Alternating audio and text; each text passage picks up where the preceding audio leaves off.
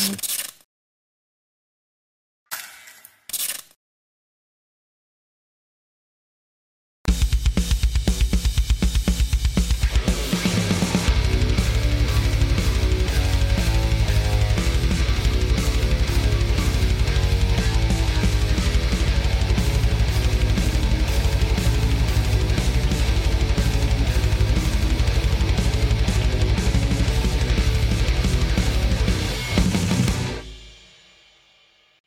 Saludos, señoras y señores. Bueno, bueno, bueno, bueno, bueno. Febrero, mes del amor y de la amistad. Eh, saludos a todos. Uy. este. bueno, para que sepan, primero que todo, abro espacio para en estas próximas dos semanas. Eh, recibir gente. Y cuando digo recibir gente, eh, gente que me ha escrito para febrero acompañamiento, estoy dándole obviamente continuidad a los de enero. Voy a, abrir, cuatro espacios más para la semana que viene y para finales de mes. Y ya de ahí, pues, con los que me quedo, los atiendo desde Barcelona, que voy a estar por allá.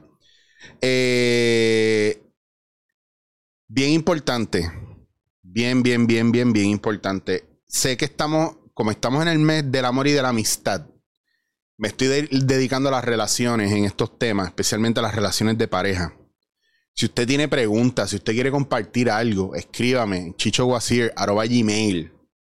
Eh, yo estaba en alguno que otro podcast eh, hablando de cómo funcionan las relaciones de pareja, a veces extractos bien cortitos que se pueden malinterpretar porque falta información o porque usted sencillamente tocó una fibra y era más fácil atacarme a mí y lo que yo estoy diciendo y cuestionar, ¿verdad? Mi, estudio y mi educación, que me encanta no decir que los títulos que tengo o la formación que tengo, para que la, porque la gente se cree, ¿verdad? Que es que uno no sabe nada y que no se formó en nada y me encanta, siempre me encanta eso porque los distrae. Y me deja ver cómo está ese corazón, cómo está esa comunicación y cómo está esa pelea interna y cómo se expresa hacia afuera. Creo que es bien importante dentro de todo esto que tiene que ver con las relaciones, entender, ¿verdad? Que si usted está en una relación donde su pareja le ve miserable y se lo permite, o donde usted ve a su pareja miserable, pero usted está tranquilo y le da igual, porque ya su pareja entenderá o resolverá, aquí hay un problema bien grande. Y es que ninguna o, muy pocas de las parejas que yo conozco hoy en día funcionan como equipo. Y son dos entes individuales que sobreviven la relación, que sobreviven sus hijos, que sobreviven, ¿verdad? Y tratan de durar lo más que pueda, porque así lo estipuló la religión, porque así lo estipuló la familia. Muchas veces nos metemos en relaciones donde nos casamos con, con, con los suegros y cuando la relación se acaba internamente, no, no, no seguimos eh, eh, la relación con nuestra pareja, pero no soltamos porque nuestra relación con nuestros suegros está tan alcohol y tan buena que no queremos hacer, hacerle daño a los suegros por encima de la pareja. Entonces sacrificamos la felicidad de cada cual. O pasa que permitimos que nuestro suegro o nuestra suegra intervengan en la relación porque yo todavía no he superado que mamá ya no es mi, o sea, es mi mamá toda la vida, pero yo soy un adulto. O mi pareja ya es un adulto una adulta y, y no son capaces de soltar a mamá y a papá. Y la respuesta a esto que me da la gente es, ah, pero es que los hombres son traicioneros, es que las mujeres son traicioneros, después la pareja se va y se desaparece. Bueno, si ya en tu cabeza llenas esa expectativa, pues ya lo primero es que siempre vas a estar a la defensiva. Segundo, si esperas que tu pareja nunca se vaya, y si tú crees que eso va a durar para siempre, ojalá tú estés haciendo tu parte para que eso dure. Ojalá tú estés aportando e inspirando a tu pareja a que no se vaya. Y no es darle todo lo que quiera y no es prácticamente eh, complacerle en todo lo que quiera. Nosotros nunca vamos a saber lo que quiere el otro. Incluso aun cuando le preguntamos, el otro nos puede decir lo que cree que quiere. Y al final a lo mejor eso no es. Por eso uno no puede jugar en las relaciones a adivinar. En las relaciones tiene que haber, y esto no lo hablo porque yo tenga la mejor relación del mundo, yo también parto desde lo que a mí me gustaría y de lo que no es lógico, pero es justo. O es... Mm, it's fair enough. ¿Verdad? Son, ah, ya que yo oigo mucha gente hablando de acuerdos, hay que hacer acuerdos, tener acuerdos. A veces esto de los acuerdos a mí me preocupa porque es como poner reglas a algo que, que no, no va a ser siempre lo mismo. Y, y usted preocúpese si su relación es la misma desde que empezaron hasta, 10 años más tarde, preocúpese. Porque esas son las relaciones que explotan en cualquier momento y usted dice, oh, diablo, yo no sé qué fue lo que pasó, yo no sé por qué fulano, fulano está así, yo no sé por qué se fue. Y a veces no, no hacemos un, un update, un, un check a la relación porque pensamos que porque llegamos bien, nos reímos y nos acostamos juntos, pues todo está perfecto.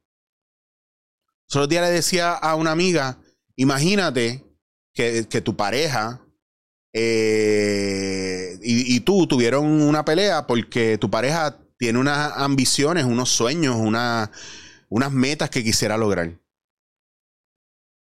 O tú. Y tu pareja, ¿verdad? No. Tu pareja está hecha. En su cabeza todo está bien. No, necesita más, no, no, va, no va a tener menos. Entonces tú te quedas como en un bucle estancado o estancado.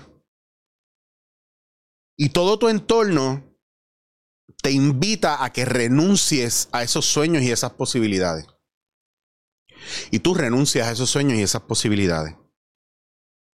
Y pasan los años y vives una vida normal, de pareja, feliz, tranquilo, te mantienen, aportas, tienes un trabajo más o menos. Y cuando te preguntas, dices, pues, estoy bien, sí. Eh". Y resulta que pasan los años y tu pareja se muere. O tú te mueres. Y cuando pasa el duelo tu pareja o cuando tú pasas el duelo, te das cuenta de que tu pareja o tú tenía una libreta donde escribía muchas cosas. Y en la libreta confesaba que no era feliz. En la libreta se descargaba y decía que era miserable, que hubiese querido hacer otras cosas, escribía, dibujaba, pintaba, hacía muchas cosas, era su, su diario, era su journal. ¿Por qué? Porque entendió que ahí podía plasmar todo aquello que se estaba reprimiendo y no podía decir. Si tú leyeras esto, ¿cómo te sentirías? Hay mucha gente que dice, ah, pero yo no le obligué, yo nunca le, le exigí nada.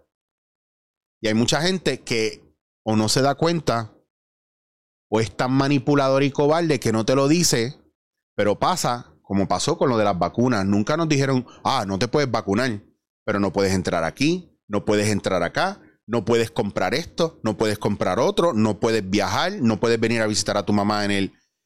¿Cómo se llama eso?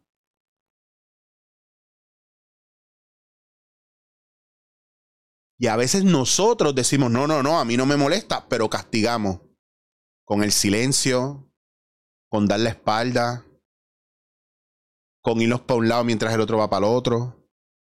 Entonces las relaciones Hoy día, si se dan cuenta o si, o si toman conciencia de su relación y de cómo están, se vuelve una, una relación de dos niños pequeños que están buscando quién gana.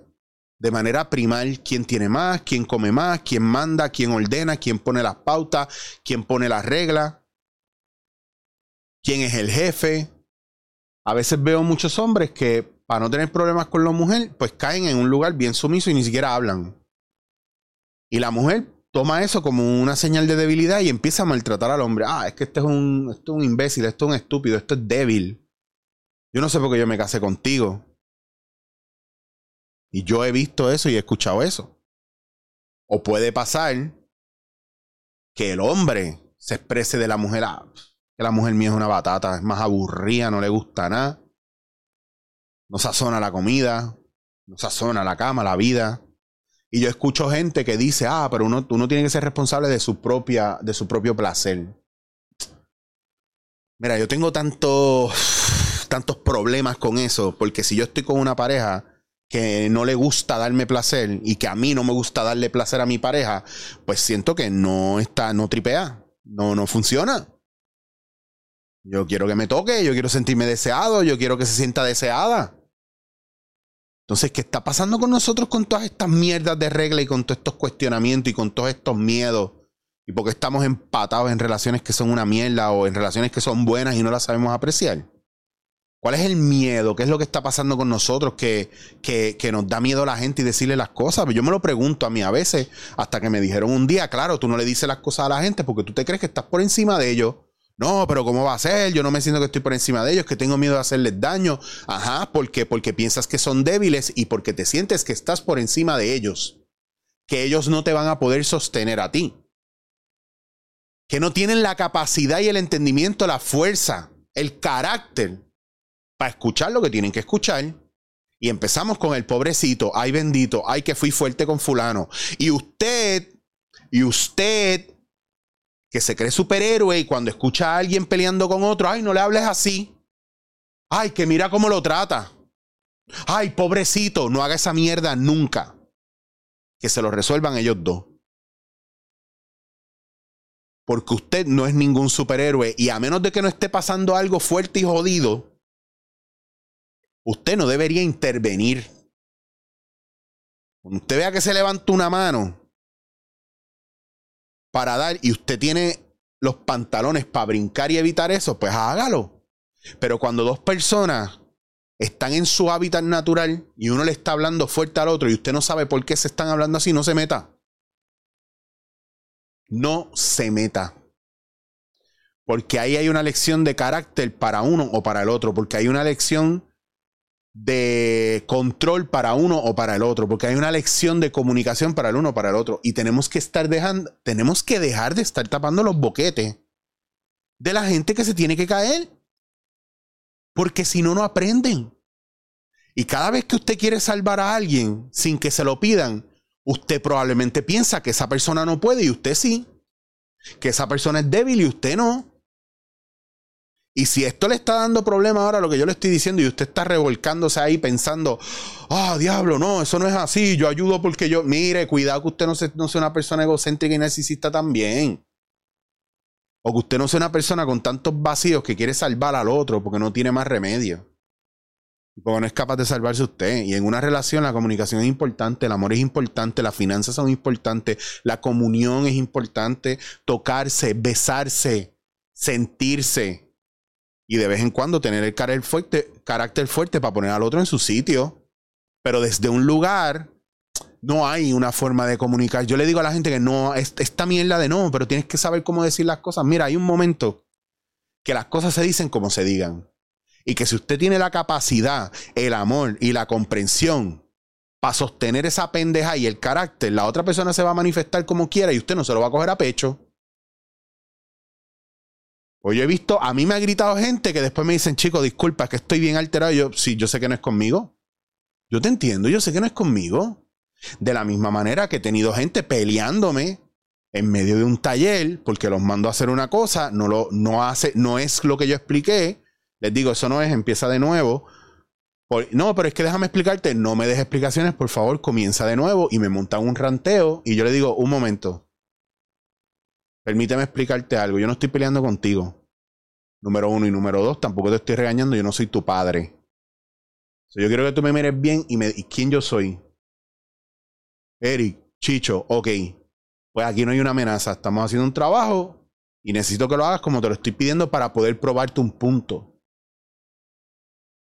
So, quítate de la cabeza que lo estás haciendo mal o no sé cuál es el. ¿Me entiendes cómo a veces hay que poner a la gente en, el presente y a lo mejor estoy siendo muy hardcore y muy duro en esto que les estoy diciendo y me vuelvo pasional en esto porque yo creo que ya nos toca empezar a hacer un, un shift, un cambio, salir de, de la cuestión fantasiosa, niña, infantil y empezar a trabajar desde la relación y la conexión real con la gente y empezar a marcar esta energía no es mía, esta energía no es mía, yo te amo y quiero estar contigo, pero esto no me está funcionando.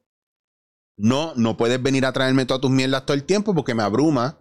No, no puedo resolverte la vida porque al final te resuelvo la vida, me drenas y ya no quiero estar más contigo. O somos un equipo o no.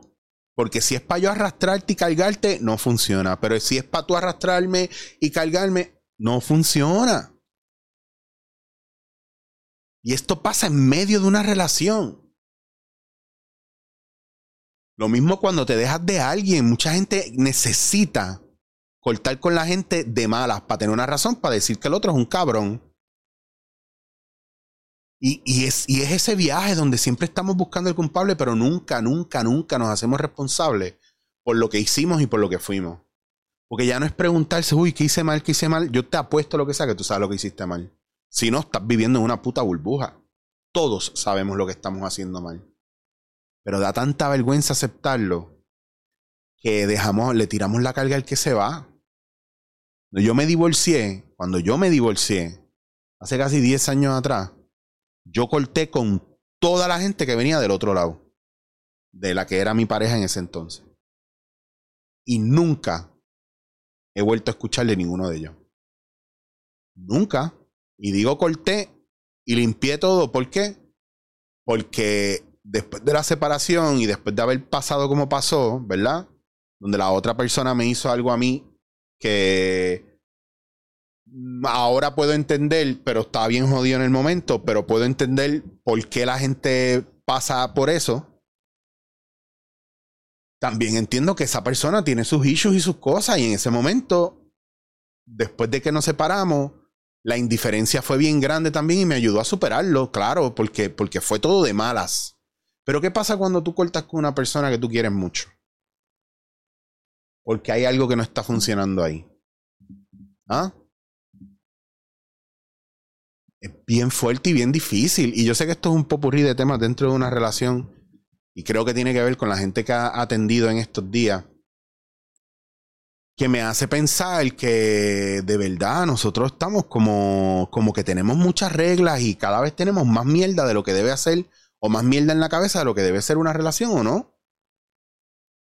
Cada vez veo más cosas en Instagram de lo que, ah, una relación debe ser esto, el hombre debe saber esto, la mujer debe saber esto, el hombre debe hacer esto la mujer. Consigue cinco maneras para que esa persona que tanto te gusta jamás te deje. Mire, mi hermano, usted no sabe cómo va a funcionar el ser humano. Hay patrones, pero usted no puede controlar el corazón de nadie. Y si usted piensa que usted hay una fórmula para que esa persona se quede al lado suyo, usted está al garete y usted está en un mundo de fantasía. Y eso no debe ser así. El amor es ayudar al otro a que, a que logre esa libertad que tanto necesita. Esa libertad que usted tiene, por eso usted escogió a esa persona, porque usted escogió a esa persona para, para ayudarle a ser libre y esa persona le escogió a usted para ayudarle a ser libre. Lo que, lo que esa persona no escogió, no le escogió a usted, o, usted no escogió a esa persona para que esa persona se haga dueño suyo o usted dueño de esa persona, y yo sé que empiezan ahora las interrogantes. Ah, pero ¿y si me pega los cuernos? ¿Pero si me hace esto? ¿Pero si me hace los otros? Bregue. Bregue. Porque eso siempre va a pasar. Y mitad de la responsabilidad es suya. Ya sea por lo que usted no hizo en la relación o por lo que usted hizo en la relación. Pero todos tenemos responsabilidad de algo. Nadie es 100% víctima en una relación. Y eso es lo que yo pienso y eso es mi manera de verlo. Y a lo mejor usted no está de acuerdo. Y eso está genial. Pero yo insisto en que solo en la realidad podemos sanar y no es real para mí. Ni que hayan tantas reglas en una relación, ni que usted pueda premeditar cuánto tiempo va a estar en una relación o cuánto va a durar una relación, que nada dura para siempre que usted no tiene control de quién se enamora y de quién no, que usted miente al principio de la relación o por lo menos dice solamente lo bonito, que usted tiene que actualizar su relación constantemente y crear un campo de comunicación donde usted no solamente sea capaz de hablar, sino también de escuchar. Y que usted no tiene que estar donde usted no quiere estar. y que nadie puede estar con usted a la fuerza. Que no hay una fórmula secreta para sostener o para amarrar al otro a su vida. Y que si usted está esperando eso de su pareja o usted espera todo de su pareja y no da nada, o usted piensa que usted es una princesita, un princesito que ya viviendo usted lo da todo, pues entonces tenemos grandes problemas. Por eso es que estamos jodidos en las relaciones. Y hoy tiro esto con mucha animosidad porque estoy cansado. Digo, y para eso estoy. No estoy cansado, me entristece mucho ver gente sufriendo tanto por otra gente y cuando los escucho según sus historias, el otro no vale la pena. Según sus historias. Según sus historias. ¿Cuál es tu historia? ¿O cuál historias te inventas para ti? ¿Cuál historia le narras a la gente sobre ti? Yo creo que yo le he dicho varias veces y lo seguiré diciendo. Solo en la realidad podemos sanar. Si no estamos mirando la realidad, no vamos a sanar. Pregúntese, ¿usted es el manipulador o el manipulado? ¿Usted es el sadista o el masoquista? ¿Usted es el perpetrador o la víctima? ¿Usted es el abusador o el abusado? ¿Usted es el protagonista o el secundario? ¿Usted es la madre o es el padre? ¿Es el hijo o es la hija en la relación? Cualquiera que sea su rol, si usted no mira la realidad, usted jamás va a poder ser feliz ni con esa pareja que tiene ni con nadie. Y hay veces que es mejor soltar y dejar ir, por más doloroso que sea. Se lo digo a ustedes y me lo digo a mí. Recuerden que esto son reflexiones personales también. Esto tiene que ver con lo que yo vivo. No me estoy inventando el tema random para llenar espacio porque estoy hasta haciendo más podcasts. Solo en la realidad, solo en nuestra realidad, podemos sanar.